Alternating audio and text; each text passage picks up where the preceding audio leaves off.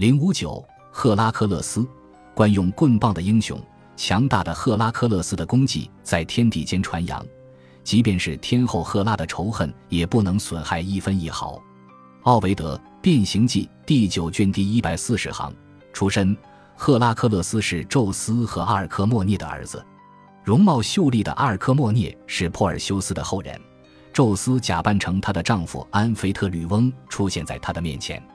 乱上加乱的是，安菲特吕翁确实在此时和阿尔科莫涅有了一个儿子，因此赫拉克勒斯在诞生的时候还有一个孪生兄弟伊菲克勒斯。现代医学可能称这种现象为异父同妻复孕现象。赫拉克勒斯据说是诞生在推拜城，因此许多推拜的重步兵后来会把赫拉克勒斯的棍棒画在自己的盾牌上。乖戾的命运，委婉一点说，赫拉强烈而满怀激情地憎恶着赫拉克勒斯，深受屈意。赫拉使赫拉克勒斯陷入疯狂，在精神错乱的状态下，他杀死了自己的几个孩子，为了洗去自己的罪愆。他不得不完成欧律斯透斯王给他布下的十二个任务。这位同样是珀尔修斯后裔的欧律斯透斯王一直将赫拉克勒斯视为王位的竞争者。原本约定的任务只有十项，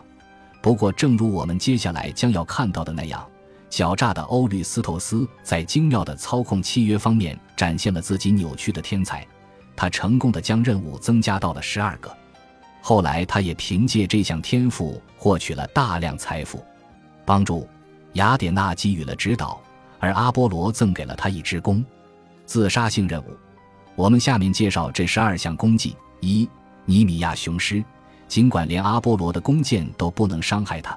不过他似乎还是无法抵抗赫拉克勒斯所偏好的对头猛击的攻击方式。赫拉克勒斯用他自己的爪子割下了他近乎刀枪不入的皮毛。然后把兽皮当做了一副灵便的皮甲使用，从此他几乎每时每刻都穿着这套兽皮。在夏天的中晚时节出生的人有必要记下这个故事，因为宙斯后来把这头狮子变成了天庭的星座，也就是黄道十二宫中的狮子座。二许德拉，每当低风生下的这只长得像蛇一样的怪物的头被砍下来时，原来的位置就会长出两个新的头。因此，现代人也用“许德拉难题”这个名称来形容那些我们努力去解决，但结果却因此变得更糟的难题。除此之外，许德拉的毒牙还有着神力般的剧毒效果。赫拉还派了一只大螃蟹去钳住赫拉克勒斯的双足，以协助许德拉。赫拉克勒斯在他的侄子伊俄拉俄斯的帮助下战胜了这只怪物。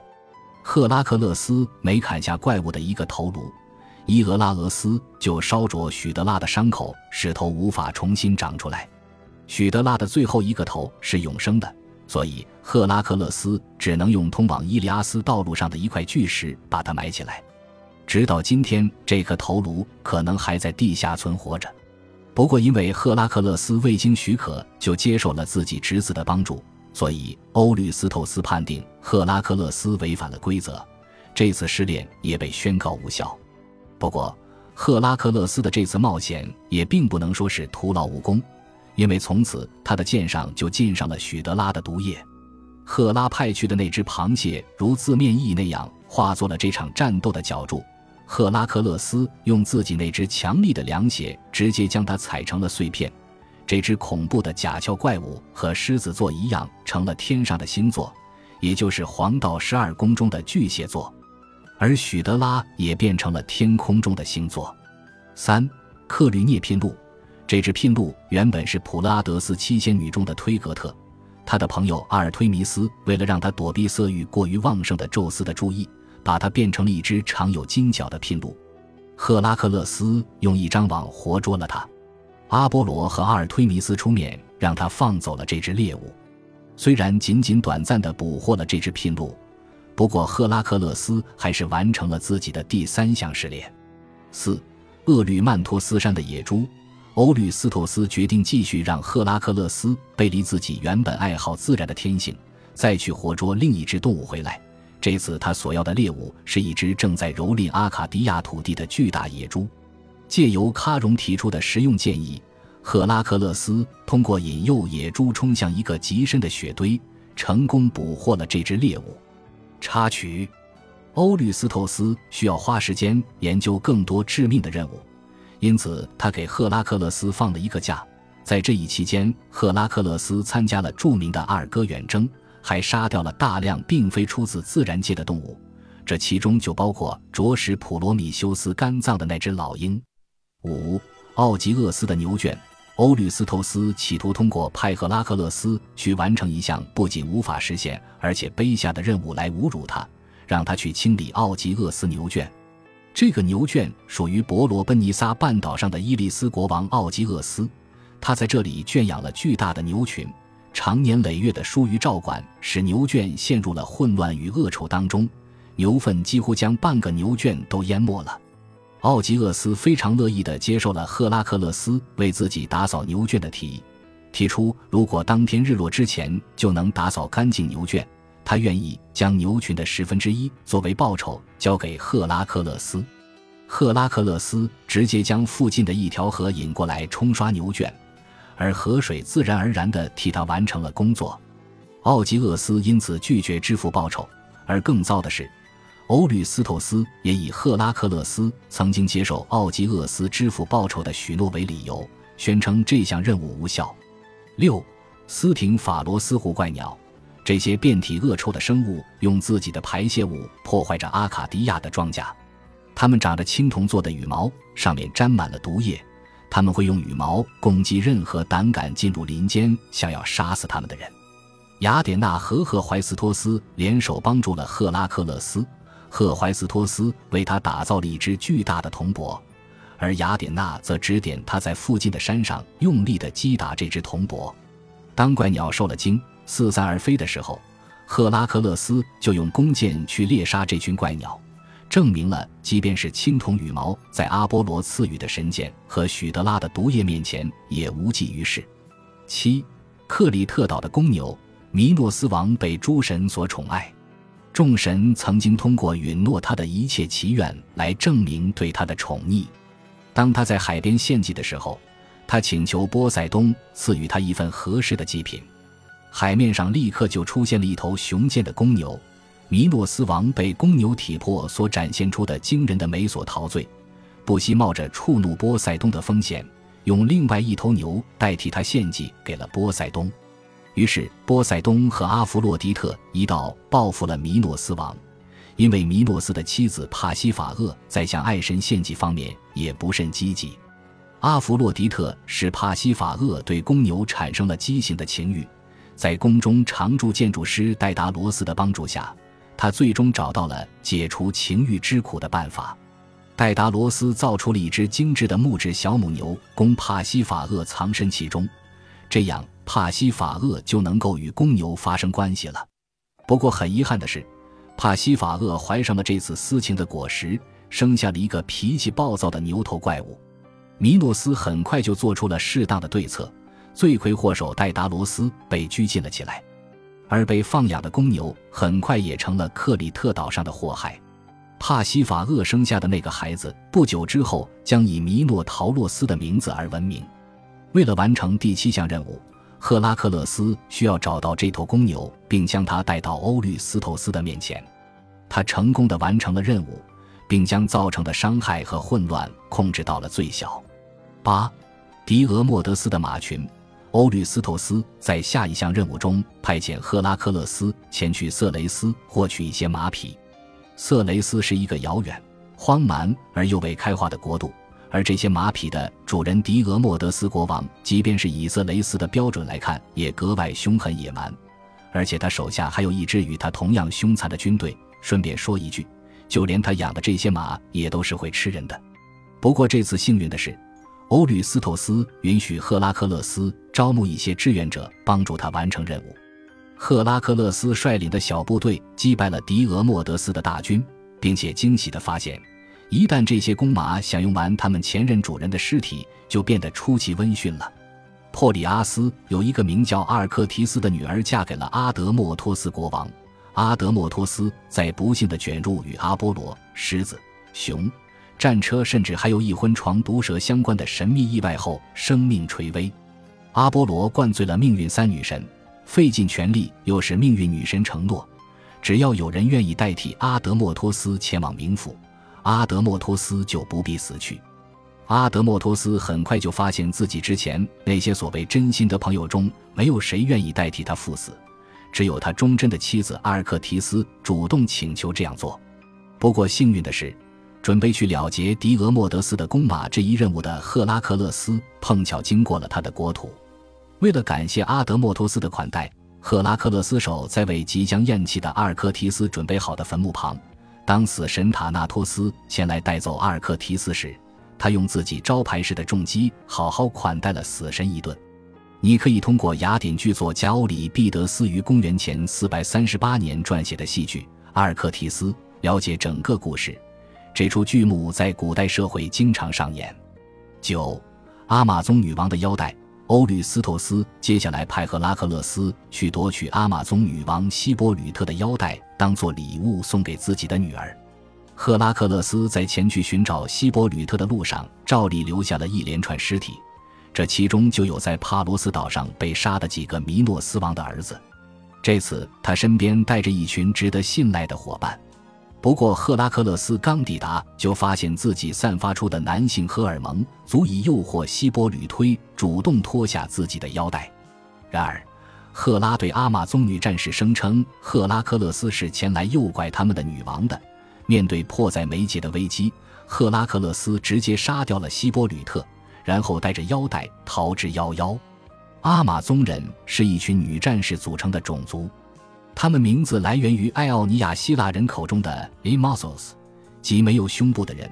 因为据说阿玛宗人有着切除右胸以便更好的持握武器的习俗。阿玛宗如今成了地球上最大的河流系统的名字。这一名字的诞生要归功于某个在1541年被一群全副武装的部落女战士包围的探险家。尽管如今也有人使用这个名字来称呼战斗力很强的女性，不过一般来说，亚马逊一词指的都是与之同名的世界最大的图书零售商。十格律翁的牛群，略过许多次要的神话不谈。赫拉克勒斯在接下来的旅程中，最终到达了世界的最西端，杀死了巨人格律翁、他的牧人以及看门狗，然后偷走了他的牛群。赫拉克勒斯在这次外出旅行中，穿越了利比亚和整个伊比利亚半岛，而他在返程中又在意大利和黑海沿岸留下无数尸体。在黑海附近，一个长着蛇的下半身的女人偷了他的一些牛，不过赫拉克勒斯还是与他发生了关系。因此，他也成了斯基泰人的祖先。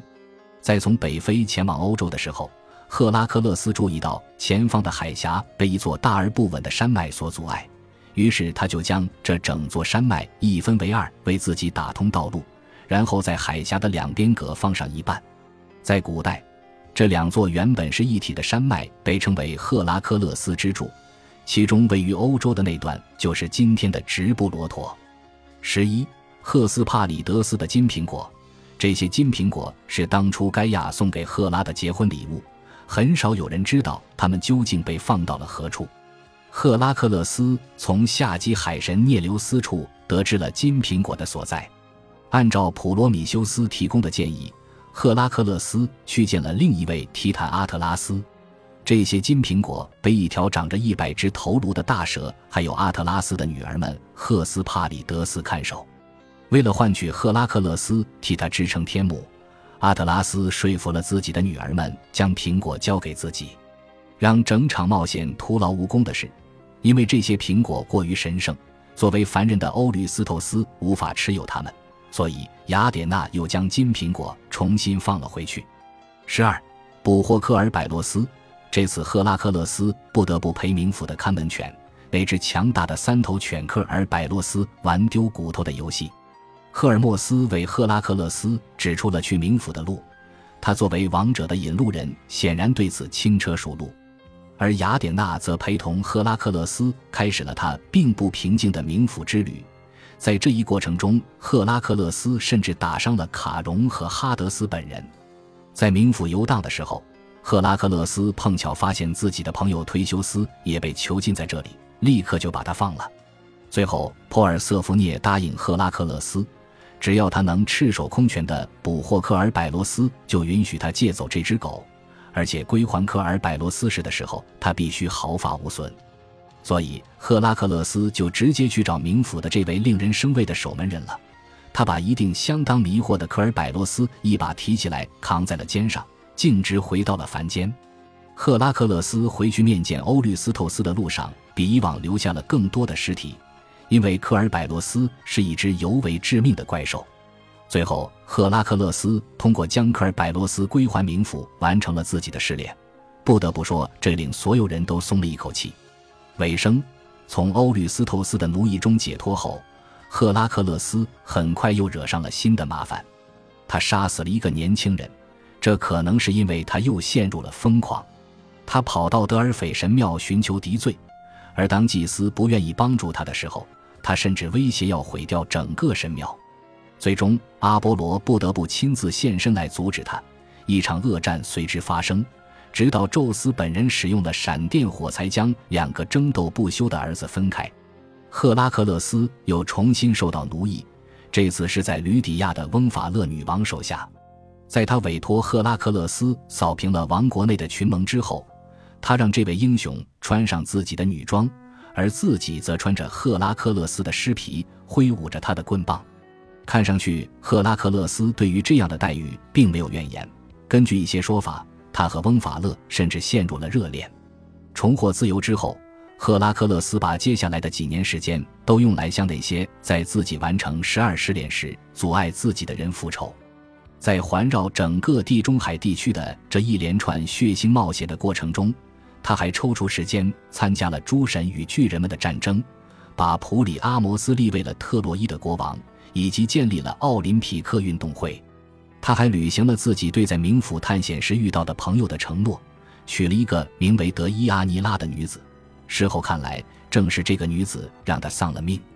赫拉克勒斯在自己血腥的冒险中，几乎让整个半人马种族灭绝。而其中一个名为涅索斯的幸存者显然为此心怀愤恨，因为他的部族被赫拉克勒斯在前往抓捕厄吕曼托斯山的野猪时顺路消灭了，因此他计划绑架的伊阿尼拉作为报复。不过赫拉克勒斯只用一支进了许德拉毒液的利剑就要了他的命。垂死的涅索斯用自己的最后一口气告诉的伊阿尼拉，只要一小瓶自己的血，就能让赫拉克勒斯一辈子都忠于他。几年之后，得伊亚尼拉觉得自己的地位被一个比自己更年轻的情敌所威胁，他就把整整一瓶血都倒在了赫拉克勒斯的上衣上。这个小瓶中当然不仅仅有涅索斯的血，同样还有及时生效的许德拉的致命毒素。赫拉克勒斯一穿上，就立刻脱下了这件上衣，不过还是太晚了。赫拉克勒斯平静地搭起了自己葬礼的火堆，然后走向了死亡。宙斯取走了自己这位行为出格的儿子的亡灵，把他带到了奥林波斯山，加入了诸神的行列。最终，他和他的继母赫拉达成了和解，并且娶了青春女神赫柏为妻。赫拉克勒斯为自己搭起葬礼火堆的地方叫做温泉关，后来据称是他后人的利奥尼达斯带着三百个勇士在此英勇地抗击过波斯大军。